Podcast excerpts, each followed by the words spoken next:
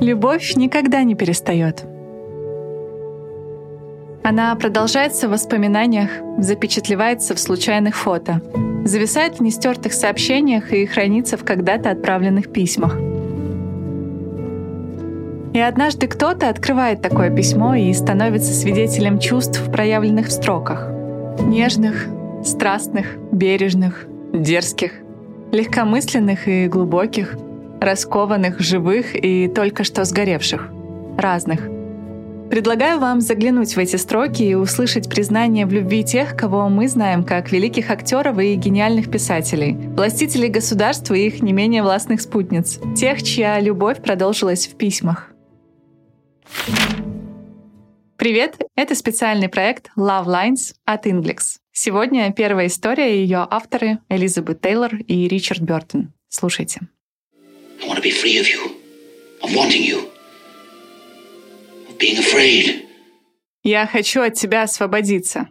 От желания к тебе, от страха, это слова Марка Антония, обращенные к Клеопатре в четырехчасовом блокбастере, снятом в 60-е. В главных ролях Ричард Бертон и Элизабет Тейлор. Их роман закрутился на съемочной площадке, и позже похожие слова говорил уже сам Бертон, обращаясь к Тейлор в жизни и в письмах. История любви Элизабет Тейлор и Ричарда Бертона похожа на волну цунами. Она снесла на своем пути все и разбилась сама. Свои сильные чувства и влечения к Тейлор Бертон часто описывал в письмах. My blind eyes are desperately waiting for the sight of you.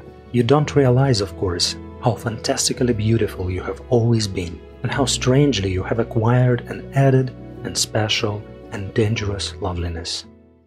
Мои слепые глаза отчаянно ждут встречи с тобой. Ты, конечно, не осознаешь, насколько фантастически красиво ты всегда была, и как странно ты обрела эту дополнительную, особенную и опасную прелесть.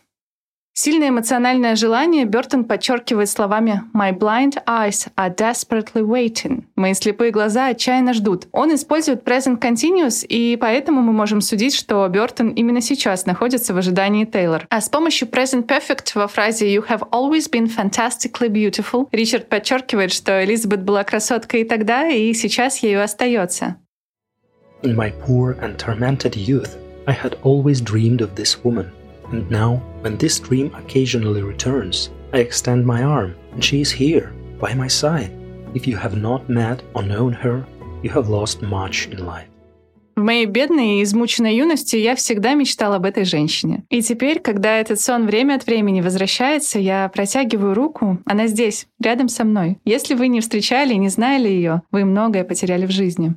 Свое несчастное детство Бертон описывает прилагательными poor — бедный и torment — измученный. Еще с помощью фразового глагола to dream of something он говорит о мечте, которая воплотилась в его жизни. Еще раз повторю, фразовый глагол — это to dream of something, то есть мечтать о чем-то. Когда Элизабет и Ричард встретились, они не были свободны. Какое-то время пара пыталась прятаться от любопытных папарацци, а затем перестала скрывать романы и от прессы, и от своих же супругов. Тогда открытую связь актеров осудил даже Папа Римский. Но их ничего не остановило. Элизабет и Ричард вышли из предыдущих браков и сыграли свадьбу. Для Тейлор это был пятый брак, для Бертона второй. Их отношения оказались страстными и сложными. Они ссорились, мирились и сходили с ума, решаясь на экстравагантные поступки. I know I'm a terrible liar sometimes, but please believe that I have never betrayed either in word or deed the physical you or the mental you. I simply love you too much. I flatter and I am flattered, and both too easily. Husbs, I hope.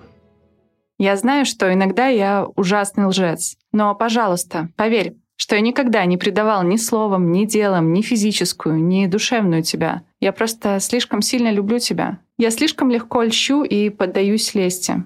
Твой муж, я надеюсь. Глагол to flatter переводится как «хвалить кого-то», чтобы дать ему почувствовать себя привлекательным или значимым, иногда неискренне. По-русски бы сказали «льстить». Письмо Ричард подписывает словом «husbs». Это сокращенное от «husband» — «муж» в переводе.